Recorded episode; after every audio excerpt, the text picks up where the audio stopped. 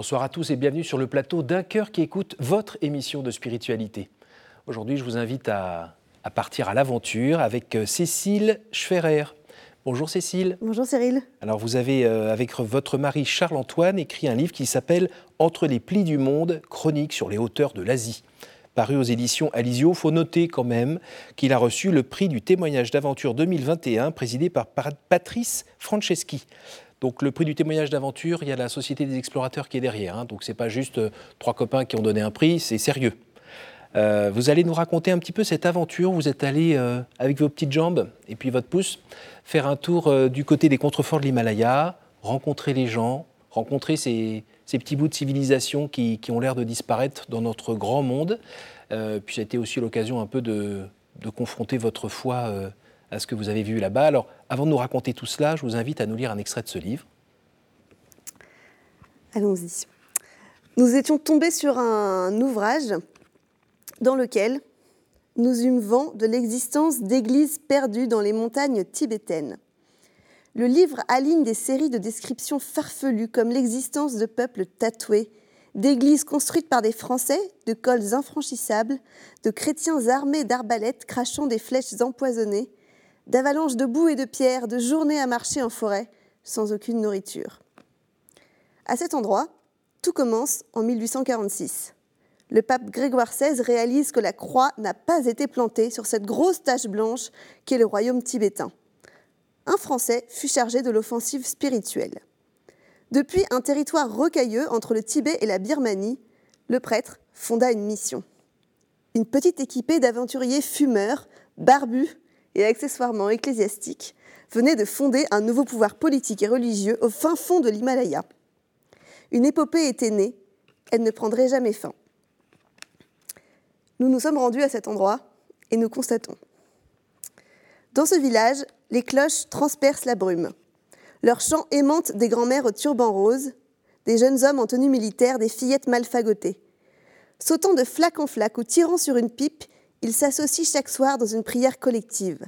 Les travaux des champs sont achevés et les bêtes rentrées dans les enclos. Après le labeur, la ferveur les assemble. Aux confins du Tibet, ce peuple bigarré semble porté par l'une des plus puissantes foi du globe. Bloqué entre un bras de rivière et d'énormes montagnes, le hameau à l'improbable clocher mériterait d'être la résidence principale des papes. Une main de titan, les ongles noirs, plonge dans un bénitier. On se signe pieusement, on s'incline devant les images saintes, une enfant bardée de médaillons nous regarde. Mais avec l'avènement communiste, les missionnaires à l'époque durent partir. Les exactions se multiplièrent, car ce peuple avait la dérangeante idée de cumuler les tares aux yeux du pouvoir, tibétain en Chine, et catholique. Double ration de violence. Durant un demi-siècle de massacres, de destruction, d'exil, ces habitants ont pratiqué en secret une religion qui leur était venue de nulle part, ils ont enterré leurs icônes, caché leurs statues et leurs crucifix. Que de jeunes prêtres barbus se décident à venir convertir les fonds de tiroir du Tibet passe encore. Mais que 50 ans de persécution plus tard, ces hommes et ces femmes brûlent toujours d'une ardente piété. Nous avions depuis des mois et des milliers de kilomètres vu des mystères, contemplé des absurdités, cédé au chamanisme, accepté des miracles, renoncé au rationalisme. Mais jamais nous n'avions été confrontés à une telle réalité. Tout autour de nous, une bande dégingandée de paysans tibétains se prosterne jusqu'au sol et hurle à tue-tête des prières au nom du credo catholique romain.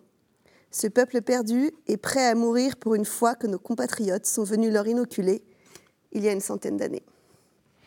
Non, bah c'est tout à fait, cet extrait est tout à fait à l'image du livre. Hein. On est euh, avec vous dans cette aventure, à découvrir, à rencontrer. Puis, euh, comme vous le disiez, euh, vous avez fait un travail vous avez tenu votre journal pendant le voyage et après vous avez fait un travail pour euh, enrichir tout cela, euh, le soigner dans l'écriture bien sûr, mais aussi des références euh, historiques, géographiques.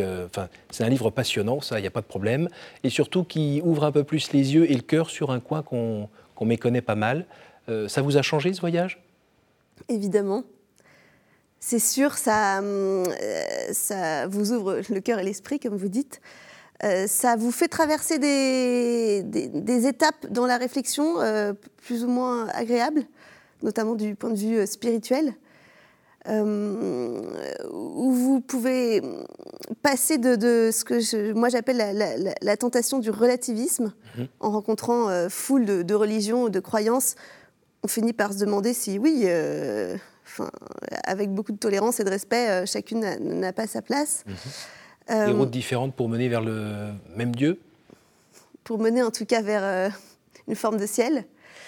Euh, c'était peut-être une, première euh, étape spirituelle qui, qui, moi, m'avait un peu chamboulée, euh, mise mal à l'aise, mais en même temps que la découverte, notamment sur les hauts plateaux tibétains, où vous vous demandez pourquoi est-ce qu'il faut que ces gens qui ne nous ont pas attendus pour croire, pour vivre, pour aimer, pour avoir une culture, soient dérangés par l'intrusion de, missionnaires.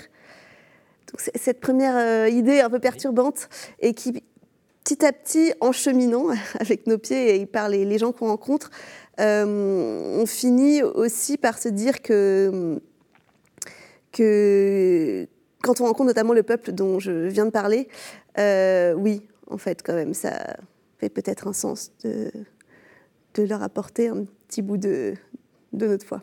Alors, votre démarche n'était pas du tout euh, missionnaire. Non. En tout cas c'est ce que vous dites dans le livre, euh, elle était d'observer, comme je le disais, ces peuples qui sont en train de disparaître, euh, écrasés un peu par la grande roue de la mondialisation. Bon, ils disparaissent pas complètement non plus, hein, parce qu'on voit bien qu'il y a des traditions qui, perdurent depuis un moment. Vous y êtes allé avec votre donc mari pendant 12-13 mois, c'était votre voyage de noces alors, on n'aime pas trop dire que c'est un voyage de noces parce que ça n'y ressemble pas du tout. Les, les gens sont, seraient perdus. si on disait ça.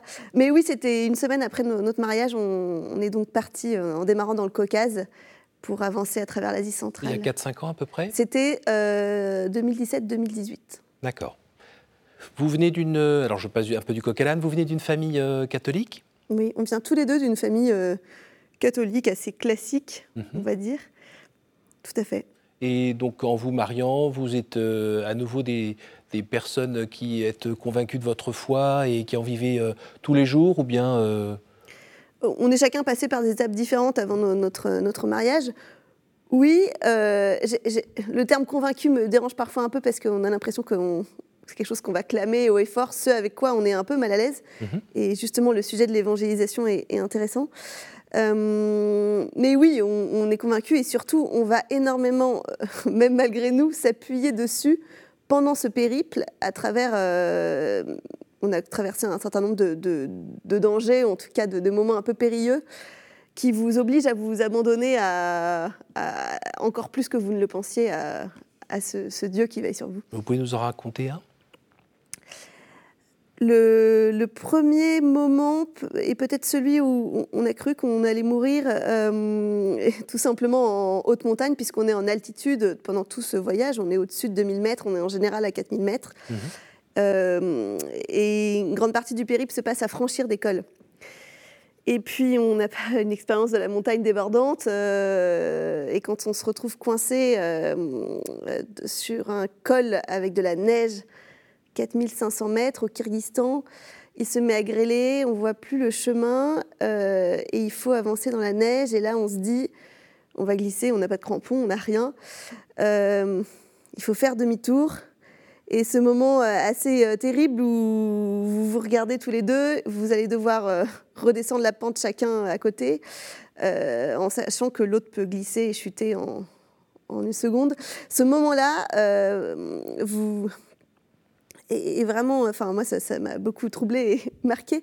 Euh, typiquement, incarne plusieurs moments qui sont passés au cours du voyage avec l'altitude, qui fait qu'on on a eu très peur. Et là, vous vous pouvez pas vous empêcher de, prier, euh, même quand c'est pas forcément votre euh, habitude.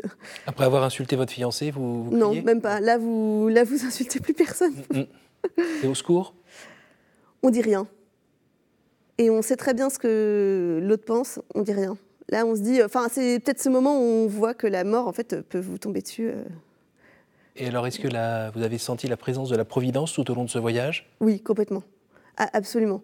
Tous ces moments où on ne sait pas, on va dormir le soir, où euh, il fait nuit, on marche depuis 10 heures, 12 heures, on ne sait pas où on va arriver, on voit plus rien, où on n'a plus à manger, et vous demandez un coup de pouce, quel qu'il soit. Alors, on ne demande même plus quelque chose de précis, on demande juste un petit coup de main. Et puis vous avez ce, un paysan qui arrive euh, avec sa bêche, euh, qui vous demande ce que vous faites là, qui vous invite chez lui. Ça s'est produit des dizaines de fois. Ça nourrit votre foi? Forcément, euh, ces clins d'yeux, comme j'aime bien dire, vous confortent dans l'idée que, que, vous n'êtes pas seul, surtout dans des endroits où la présence de Dieu est très faiblement marquée. Ici, on a des églises au coin de la rue. voilà. Là, vous, vous, ne voyez rien. Moi, je trouvais ça troublant aussi. Vous, euh, les communautés chrétiennes qu'on allait visiter étaient cachées en général, donc ce sont des lieux vraiment très discrets. Mhm. Vous, ne voyez pas la présence du, bon Dieu, on n'est pas habitué à ça. Et du coup, c'est vrai que je pense que c'est tous ces petits moments de, de, de, coups de pouce vous font dire, mais non, en fait, qu'il est bien là, que vous êtes bien. En même temps, euh, la nature, elle est très présente. Oui. Euh, des grandes montagnes, des grandes plaines, des animaux, des super levées de soleil, couchers de soleil. Euh, et tout ça, ça, fait ressentir aussi quelque chose qui est plus grand que nous, qui éventuellement euh, vous a peut-être permis d'expérimenter euh, ce côté, ben, quelque chose de plus grand, quelqu'un de plus grand, Dieu Oui. on était confrontés sans cesse à l'extrême. L'extrême hauteur, l'extrême grandeur, parfois l'extrême un peu peur, mhm. mais aussi l'extrême l'extrême joie d'être accueilli par des gens. Donc tout, ce basculement vers euh, ce qui est vraiment euh, absolu euh, vous fait toucher du doigt que probablement il y a peut-être quelque chose. Alors l'inconnu souvent génère de la peur. Là, vous allez rencontrer des gens. Le côté aimer son prochain comme soi-même, ça sonne différemment quand on est là-bas? Non, je, ne trouve pas ça, dépend euh, sur quelle communauté vous, tombez, entre guillemets. Euh, on allait donc effectivement rencontrer des ethnies, des tribus euh, très isolées en montagne parce que l'aspect, comment dire, déconnecté de cette marchandisation du monde nous intéressait. Et régulièrement, ces communautés qu'on allait voir étaient des communautés chrétiennes, illégales, opprimées. Et, malgré le fossé culturel qui, qui, existait, il y avait quand même un, lien ténu, un lien invisible, pour eux comme pour nous, qui vous faisait sentir proche. Ça, c'est quelque chose d'assez... Euh, sans pouvoir se communiquer, on arrivait à sentir, on pouvait prier ensemble. Euh, et ça, c'est quand même... Euh, voilà, ce, côté, votre prochain, vous le ressentez particulièrement dans ces moments-là. Alors, avec votre époux, vous avez suivi des jolies études en France. C'est HEC, si je ne me trompe pas. quand on se retrouve là-bas, euh, c'est qui le pauvre? En l'occurrence, euh, la façon dont on avait choisi de voyager, donc à pied, nous a imposé d'être euh, vraiment dénués de beaucoup de choses, tout, bêtement parce qu'il fallait porter ses affaires. Il fallait en plus être discret parce que on dormait donc sous la tente dans des endroits où globalement c'était interdit. Il fallait dormir en Birmanie, en Chine, au Vietnam. Vous devez dormir dans des, des lieux agréés. Du coup. Pourquoi? Pour pas que ça soit du camping sauvage ou? Non pour, des contrôles politiques. Euh, que, voilà. Euh, du coup, on avait chacun un petit sac à dos, 6-7 kilos, avec une toute petite tente. Nous n'avions pas de tapis de sol, pas de réchaud, rien. Du coup, on était assez euh, indigents par nature. Mhm. on pouvait emporter un peu de nourriture, mais pas trop. Après, c'est trop lourd. Mhm. On avait aussi peu d'affaires de rechange, donc on avait ce côté que Charles-Antoine aime citer comme semi-clochard, qui disait que vous arrivez chez ces gens, où au final votre regard change complètement parce que vous êtes plus pauvre qu'eux. Ils ont, ils ont un toit, vous n'en avez pas. Euh, c'est eux qui vous offrent à manger. Euh, mhm. Et donc, la vision est complètement différente. On, s'était demandé, même si, jamais on était arrivé dans les mêmes endroits en hélicoptère, est-ce qu'on aurait vu les mêmes gens? Est-ce qu'on aurait vécu la même chose? Exactement. Et ça, ça, bouscule un peu le fait de se retrouver, euh, alors qu'on n'y est pas habitué, dépendant, vulnérable. Et puis, c'est pas juste cinq minutes. C'est pendant euh, des semaines d'affilée. Moi, j'ai trouvé ça presque jouissif, en fait. Euh, je ne sais pas si on aura l'occasion de, revivre ça. Euh, c'est aussi une façon de, vivre l'abandon. Voilà, l'abandon, en fait, vous dépendez totalement des gens chez qui vous dormez, vous ne connaissez rien d'eux, même au niveau sécurité. Et ça, c'est. Alors, qu'est-ce qui est jouissif? C'est le fait de pouvoir provoquer cette occasion que l'autre donne quelque chose et soit bon envers quelqu'un d'autre qui accessoirement est vous? Oui, c'est ça? Ce côté un peu vertigineux de euh, je, de toute façon, je n'ai pas le choix, je, je, dois être accueilli par lui, par elle, euh, si je veux pouvoir euh, dormir, avoir chaud, manger. Et finalement, cette perte de contrôle, de, maîtrise de, notre quotidien, oui. quand même quelque chose qui, je trouve qu'il faut avoir expérimenté à un moment. Hum, hum. Et votre mari a vécu ça aussi, son côté avec le même détachement? Complètement. lui, je pensais encore plus tête brûlée, casse-cou et, et peut-être moins stressé que moi sur certaines choses. du coup, pour lui, c'était presque, presque naturel. Sur lui reposait quand même, peut-être que c'est un peu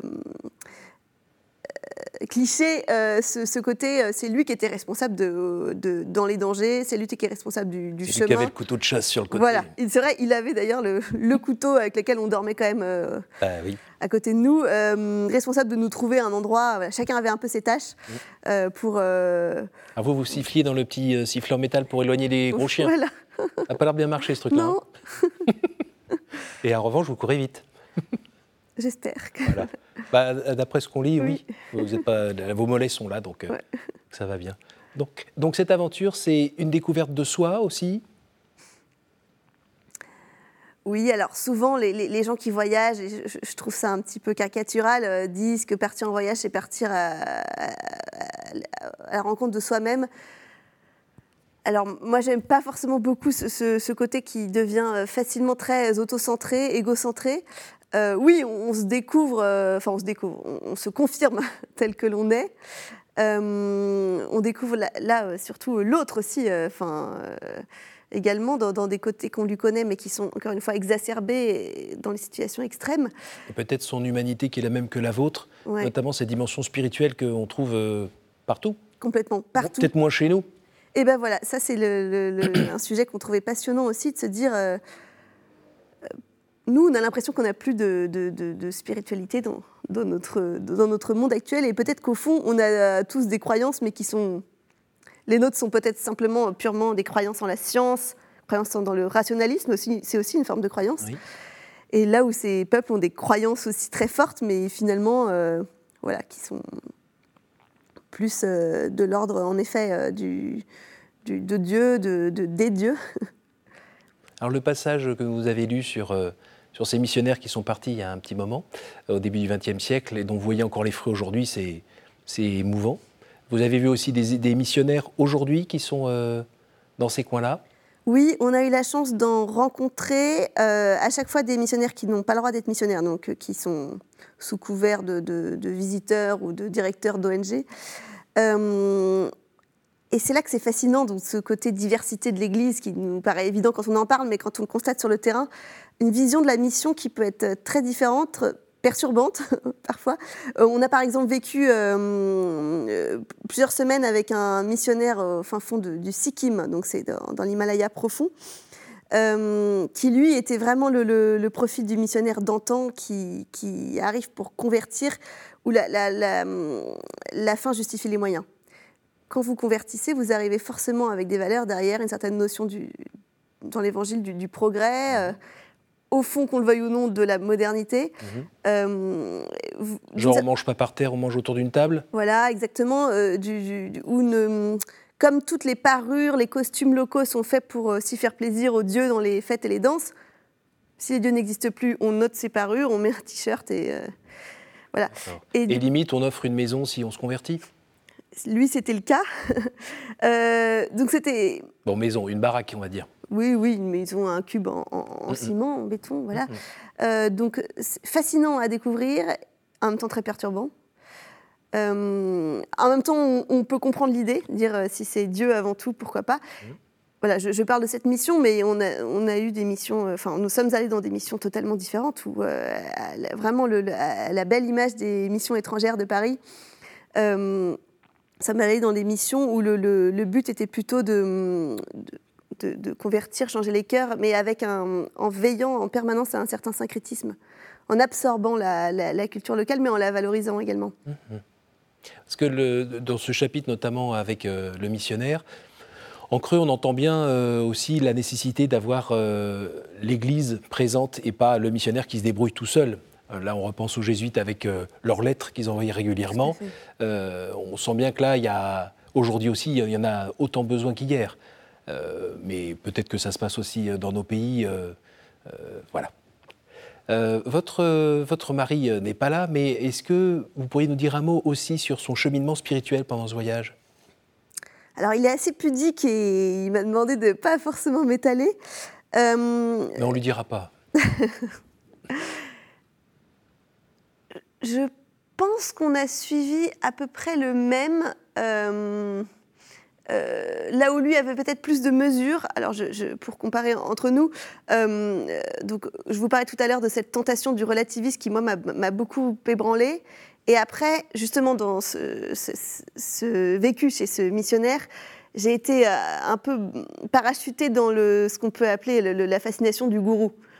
Celui qui, voilà, qui vous assène des vérités qui sont certes impressionnante, mais euh, donc moi je, passais vite peut-être d'un extrême à l'autre justement.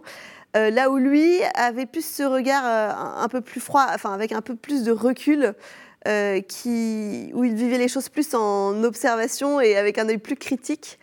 Donc je pense que son cheminement spirituel était plus équilibré que, que, le mien, en tout cas plus lisse, et ce qui permettait peut-être de nous de trouver une certaine harmonie entre nous. Mmh et il y a un prochain voyage qui est prévu? On, aurait plein, plein d'idées. Mhm. Euh, Pour l'instant, vous avez une nouvelle aventure à vivre. Voilà, oui, déjà. Dans l'ordre. Ça va être un joli voyage aussi. Déjà, oui, on a plein d'idées. Il y, a plein de choses qu'on pourrait faire. Euh, mais en tout quand, cas... quand on est revenu, on a parfois envie de, repartir pour regoûter à, à ces moments. D'ailleurs, même avant d'être revenu, on a envie de continuer. C'est difficile de s'arrêter. Oui. Euh, en tout cas, il y, a, un voyage qui paraît très différent, mais finalement qui peut se ressembler beaucoup, qu'on fait régulièrement depuis de nombreuses années. On, nous partons marcher euh, chaque année sur les chemins de Compostelle. Mmh. Et finalement, là aussi, vous êtes sur un, chemin euh, mythique, mmh. historique, mmh. et vous avez cette façon de rencontrer les gens de plein fouet, si je puis dire. voilà, le, le cœur ouvert. Le cœur ouvert, pardon. Et hum, voilà, nous, c'est en tout cas le, voyage permanent qu'on se permet de faire avant de, réfléchir à construire quelque chose de plus long, qui pour nous, je pense, si prochain voyage il y a, ce sera peut-être plus un voyage sédentaire dans une de ces missions ou une de ces tribus où on s'est dit, là, on aimerait bien venir s'installer, mmh. enfin, quelque temps, et, œuvrer. Euh. La rencontre de Dieu pour vous aujourd'hui, c'est principalement dans l'autre, alors dans le frère? Oui, alors, moi, je travaille dans le handicap en plus, donc ça, entre guillemets, ça favorise un, peu les choses avec cette confrontation euh, à, la, fragilité. Mhm. Voilà, qui fait que oui, euh, Dieu se laisse apercevoir, je pense, euh, de cette manière-là. C'est important? C'est fondamental. Et c'est méconnu? Je ne sais pas. Je, je, je, pense que, de, que tous, devant la fragilité, on, on doit forcément ressentir quelque chose du, de l'ordre de, de, l'intangible, du mystère, peut-être. D'où la nécessité de garder les gens fragiles avec nous C'est, me paraît une évidence. on arrive à la fin de cette émission. Le temps euh, de partir à l'aventure avec des cartes. Est-ce que vous pourriez me dire un chiffre entre 1 et 12, s'il vous plaît? 1. C'est gentil. Quelle image vous faites-vous du paradis? Je m'interdis de, m'en faire euh, une image. C'est trop vertigineux pour moi. Je ne veux pas y penser. Et je pense qu'en plus, essayer de s'en faire une image serait tellement erroné avec un esprit euh, humain. En tout cas, euh, je suis sûre que c'est un endroit où on, retrouve au moins les gens qu'on aime, quel que soit son aspect. À nouveau. Trois. Quel est l'endroit ou le lieu qui vous porte le plus à la prière? Justement, sur euh, les chemins de Compostelle, j'ai ça régulièrement. La toute petite chapelle de campagne, euh, mal entretenue, euh, isolée. Mmh. calme, évidemment. quelque chose, un endroit très sobre, très dénudé. Ça, ça m'évoque, enfin, ça me m'aide à rentrer en prière. Un petit dernier pour la route 5. Non, non. Quelle est pour vous la plus belle fête?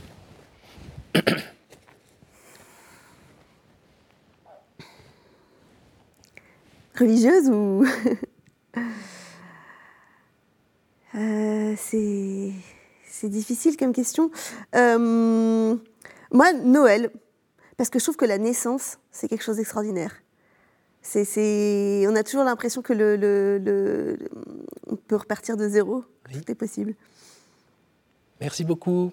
Merci Cécile d'être venue accompagner pour, pour, cette émission, pour nous partager ben, ce que vous avez vécu dans ce voyage, ce qui fait que vous êtes là aujourd'hui avec votre vie de foi qui a, qui a été quand même bousculée dans, cette aventure. Je rappelle le titre de votre livre, Entre les plis du monde, chronique sur les hauteurs de l'Asie, donc écrit avec, par Cécile et Charles-Antoine Ferrer, qu'on appelle Charlot, aux éditions Alizio. Merci beaucoup, merci à vous tous euh, pour votre fidélité.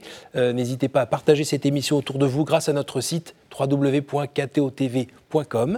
Et puis, ben, nous, on se donne rendez-vous pour un autre voyage la semaine prochaine. Bonne soirée.